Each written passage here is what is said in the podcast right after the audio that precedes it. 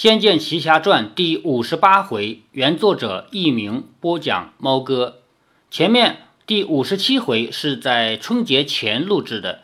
春节放假七天，这七天呢，我回了自己的老家以及岳父岳母家。这七天整个就没有碰电脑。但是呢，在喜马拉雅和荔枝这两个平台上，《仙剑奇侠传》依然每天晚上七点多钟自动更新一集。这是我在过年前加紧多录了好多集，并且设为自动更新。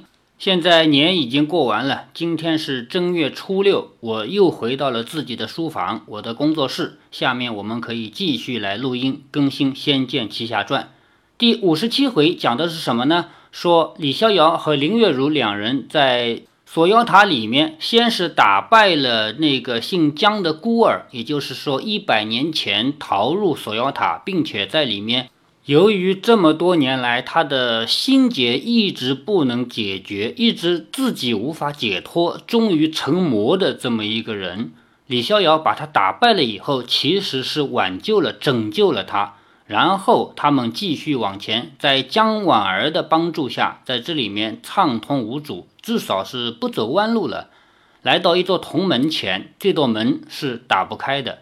在游戏里边，这座门出现呢，没有书中仙什么事儿，因为他只要打开这个罐子，从里面放出一个魔鬼来，并且把他打败就可以了。而游戏改编成的小说呢，在这里让书中仙提前出场。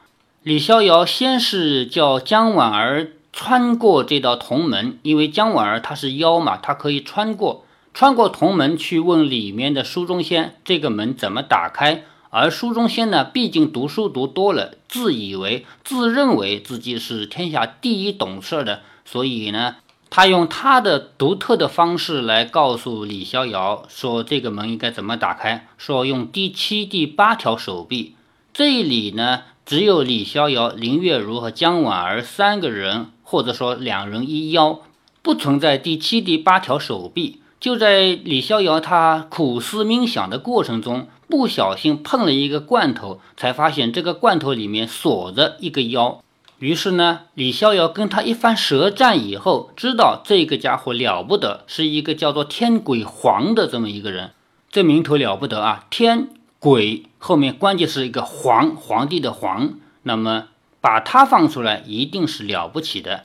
李逍遥当然也不傻了，先跟他一番对话，让他答应放出来帮我们办一件事儿，因为我放你出来，你得报答我。于是他一把揭开黄符，就是坛子上面的符，手中那个坛剧烈的一弹出去，跌了个粉碎，同时冒出了一大把白烟。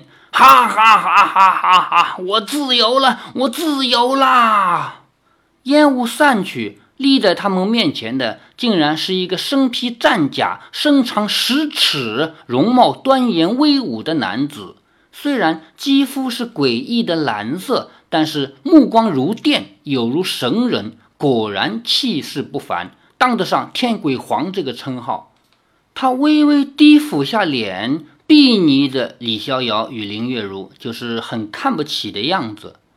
就是你们放我出来的吗？李逍遥说：“没错。”他又望向姜婉儿说：“你呢？”我只是在旁边看。嗯，你不是人类，也不是妖。他一眼就看出姜婉儿的不同。姜婉儿并未回答这个没有必要回答的问题，依然木然而立，就是没有任何表情的站在那里。天鬼皇也不再理会他了，说：“你们把我放出来，我会知恩图报的。来吧！”说完，竟一掌向李逍遥打过去。李逍遥连忙以最先望月步闪开，见他紧接着掌气击向林月如，连忙正剑向他攻去，喝道：“住手！”李逍遥手中的七星剑，正是当年江觉之大战天鬼皇所用的剑，也是他亲自传授给爱徒的宝剑。李逍遥以他攻击天鬼皇，天鬼皇一眼认了出来，暗自心惊，收掌说：“你，你是蜀山派的？”李逍遥横剑护在自己和林月如面前，怒道：“你这妖怪，竟然恩将仇报，出尔反尔！”天鬼皇睨视着他说。你功夫比江觉之差多了，如果你是蜀山弟子，我恐怕真的得出尔反尔一回了。”李逍遥说：“我不是蜀山弟子。”那你为何有江觉之的七星剑？江婉儿说：“是我爹的，我爹死了，我送给他的。”你爹？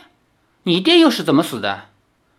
江婉儿指着李逍遥说：“被他杀的。”天鬼皇越听越糊涂，说：“你爹被他杀了，你却把你爹的剑送给他，为什么？感谢他杀了你爹吗？”江婉儿说：“是的。”天鬼皇更是莫名其妙。李逍遥说：“好了，你说你为何恩将仇报，反来攻击我们？”天鬼皇不理会李逍遥的问题，反而追问说：“你杀了蜀山的人？你真的不是蜀山弟子？说不是就不是。”天鬼皇看样子是松了一口气，说：“如此甚好，我的报答就是吃了你们，让你们成为我的一部分。如果你是蜀山弟子，那可就吃的恶心痛苦了。”李逍遥和林月如大吃一惊。林月如说：“这是什么鬼话？”哪有这样的报恩法子？天鬼皇说：“鬼族报答人类的方式，就是吃了对方的身体，让他成为我们的伙伴。来吧！”他又要攻来，李逍遥连忙说：“等一等，你先听我说。”天鬼皇说：“你们还有什么遗愿，说来听听吧。等我吃足了九十九个离开锁妖塔以后，一定会尽量替你办到的。”李逍遥仰首见这天鬼皇的气势实在不是普通的小妖可比，站起来也许十分吃力。他才使用过九神咒不久，自己知道体力没有完全恢复，战士越少越好，免得一失手便真的永远没机会了。自己生死事小，连累林月如和赵灵儿，才叫他于心不忍。天鬼皇已经说了，他们鬼族的习俗，要他放弃，大概很不可能。还好，这个天鬼皇似乎不怎么聪明，以智取，不力敌，应该比较有胜算。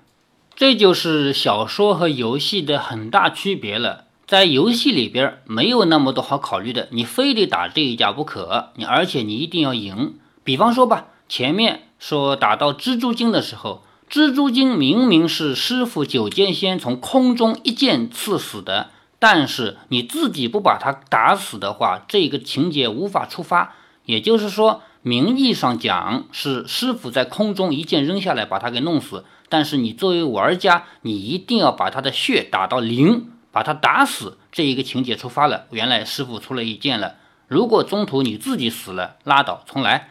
那么到了这里也是这样，天鬼皇是。从名义上讲是你用智取的，但是你作为游戏玩家，你必须得先把他打死。当然了，从游戏改编成小说以后呢，这一些情节呢就可以适当的进行修改，没有必要打这一架了。李逍遥边想边小心地说：“你说什么？吃足了九十九个人才可以离开这锁妖塔，是什么意思？”天鬼皇说。被关在塔中之后，只要吃了九十九个人或一千只妖，就可以出塔了。李逍遥说：“哦，是谁说的？”天鬼皇说：“不知道，我进塔以来就听过这个说法。我所管理的天鬼族已经全给我吃了，才九百七十五只，还缺二百五十只妖。那位半人半妖的吃了以后，不知道算一个还是算半个。至于人嘛，我只吃过二十个。”加上你们就二十二个了，哈哈哈哈！你问完了吗？等一下，我还没问完呢。李逍遥说：“我们救了你，为什么还要被你吃掉？这太没道理了吧？”天鬼皇一脸理所当然地说：“这是我们天鬼族的规矩，吃你们是我的责任。如果我不吃，便是不知感恩，不容于天鬼族。”他说的这样正气凛然，看来是不能劝他放弃了。李逍遥抓了抓头。改以另一个角度来规劝，说：“我若不放你出来，就不会有现在的事了，对不对？”没错，李逍遥说：“事情既然是因我而起，就应该由我来承担这个责任，你不必负责。你说是不是？”天鬼皇想了想，说：“嗯，这当然。”李逍遥一拍掌，说：“对呀，既然是我负责任，而不是你，那就该我负起责任。”我不照我们人类的规矩，我就不容于人类。天鬼皇说：“这，嗯，你们人类也有规矩？我们人类规矩可多了，还写了四书五经，我从小就得背。如果谁不遵循，那可大惨特惨，凄惨无比。那你们人类的规矩是什么？”李逍遥说：“照我们人类的规矩，放了别人出来，这个被放出来的就得帮放的人一件事儿。”天鬼皇说：“什么事？吃我吗？”李逍遥说：“不。”不吃是别的事儿，天鬼皇说：“那是帮你吃别人吗？不，也不是，你只要帮我推开这两扇门，让我们通过就行了。”天鬼皇说：“推开门之后呢？”李逍遥说：“你推开门之后，我的责任就完了。”天鬼皇指着李逍遥，哈哈大笑：“哈，就这样啊？你们人类真是笨极了，这怎么叫负责任？这样也值得写起书来背？哈哈哈哈！”李逍遥干笑了两声，说：“是啊，人类没有你们妖怪聪明。”林月如也暗自好笑不已，想不到天鬼皇竟这么好骗。天鬼皇极为得意地说：“这实在太简单了，你们让开吧。”李逍遥、林月如连忙退后好几步，让天鬼皇走进铜门。只见他铁塔似的身子立在两扇铜门前，伸出双掌抵在门上，两臂青筋浮跳，就像有青龙要破腹而出一般。就是我们人啊，在出力气出的很大的时候，我们身上的青筋会露出来，特别是干重体力活的人，他们手背上平常都会露着青筋嘛。天鬼皇一声暴喝。那两扇铜门便一压而开，缓缓地往后滑退，前面出现宽广的通路。李逍遥和林月如喜得相拥大叫。天鬼皇笑道：“我帮你完成责任了，后会有期。”说着，身子便消隐在黑暗之中。李逍遥说：“咱们快过去，婉儿姑娘，请带路。”江婉儿点了点头，走在前面。李逍遥和林月如紧拉着手跟了出去，背后两扇门又砰的一声紧紧闭了。李逍遥和林月如回头一看，都有点忧心。等一会儿，若是成功的救了赵灵儿，还能由这原路出去吗？既然做了过河的卒子，就只有拼命向前。面前他们也不能为了这一点而退却，只能走一步算一步。不过，两人的手握得更紧了。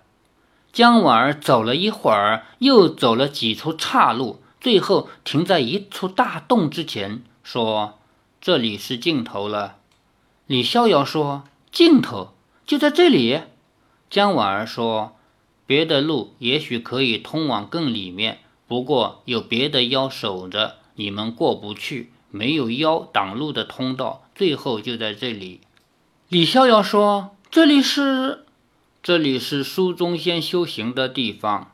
到这里呢，书中仙终于要真的出场了。在游戏里边，书中仙出场呢是伴随着沉思鬼一起的，在锁妖塔里面一层一层的打过去。其中有一层路呢，你先要去跟书中仙聊一句天，然后他也不帮你什么。”然后你再往前走，碰到一个沉思鬼，你跟他废话一大堆以后，他就是不让你。然后你再次回来找书中仙，这个时候才会触发情节。书中仙说：“我去。”然后他会帮着你叫沉思鬼让路。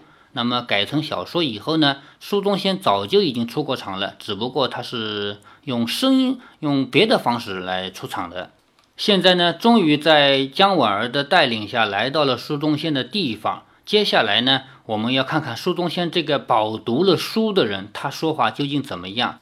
在此之前呢，我一再的说，本小说在原来游戏的基础上做了很好的发挥。比如说刘敬元吧，刘敬元他是个读书人，他不是侠客，对于他的言行应该怎么描写，这个小说发挥的很好。接下来书中仙那比刘敬元读书还要多，所以接下来他出场应该怎么样描写？我们继续往下读。锁妖塔就只是这样？林月如惊讶地问。江婉儿说：“我知道的就是这样。看来只有先进去会一会书中仙，才能知道这锁妖塔是怎么回事了。”林月如先跨了进去，说：“有人吗？”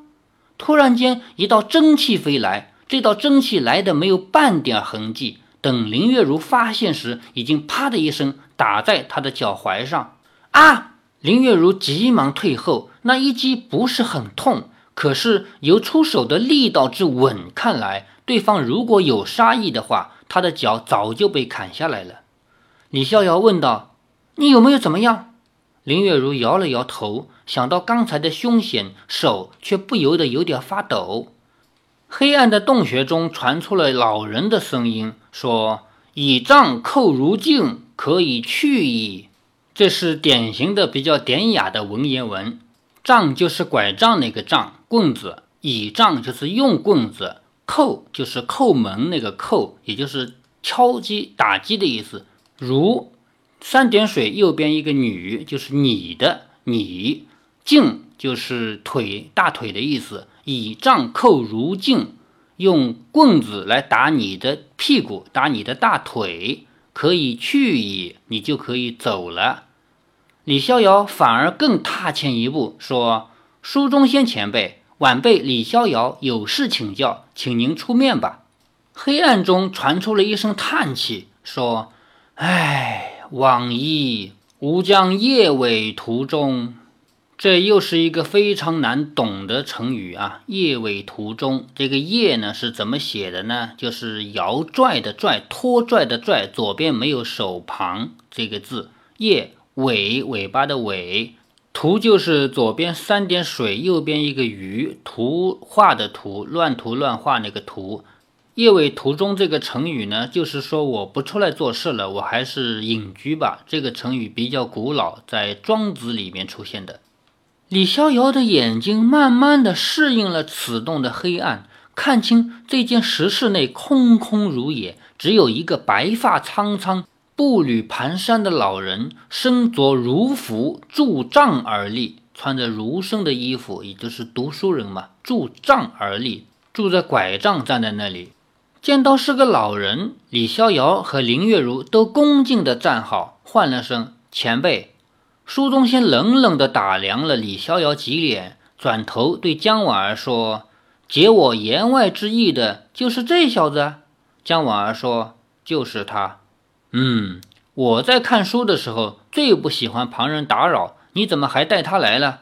姜婉儿说：“他要我带他来。”李逍遥东张西望说：“这里没书啊，前辈，你在看什么书？”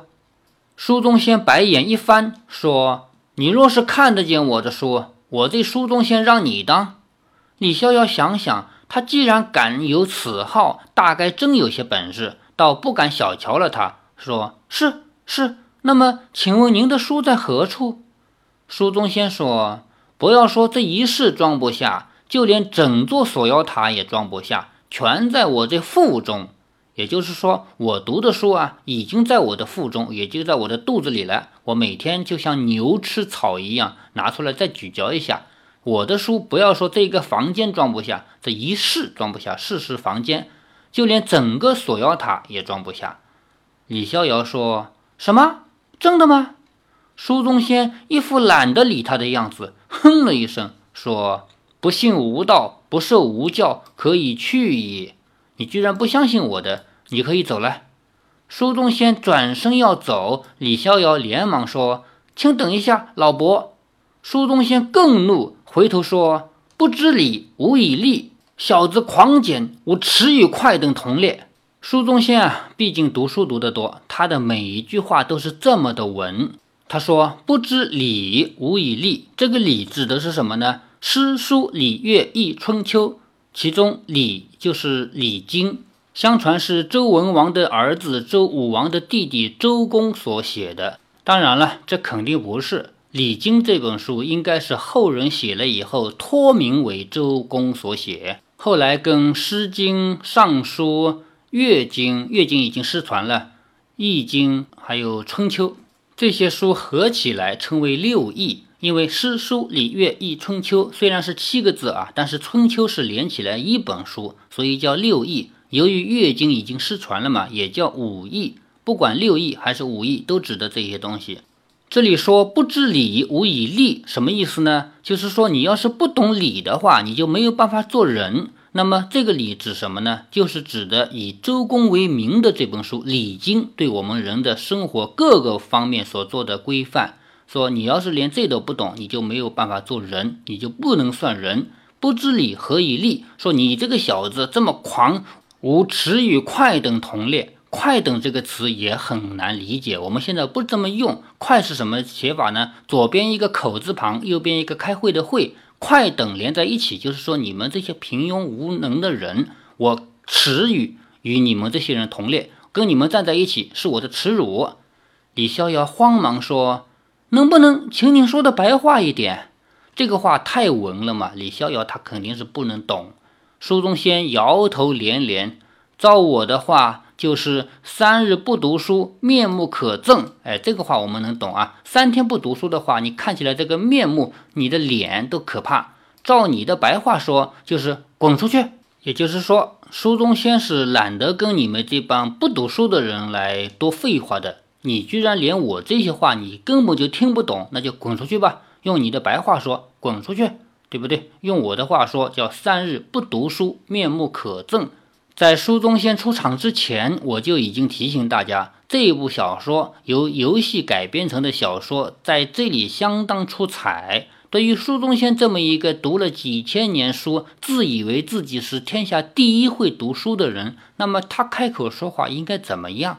如果是让我来把这个游戏改编成小说，那我一定对这个角色是无可奈何，我不会写，因为我根本就没读多少书，特别是古书。那么，所以在这里再次对这个小说的作者，虽然我已经不知道他是谁了，对他表示敬意。的确，在这里改的很不错。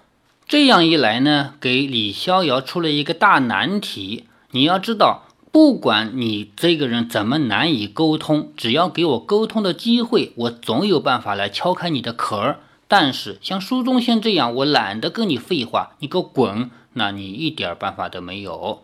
欲知后事如何，且听下回分解。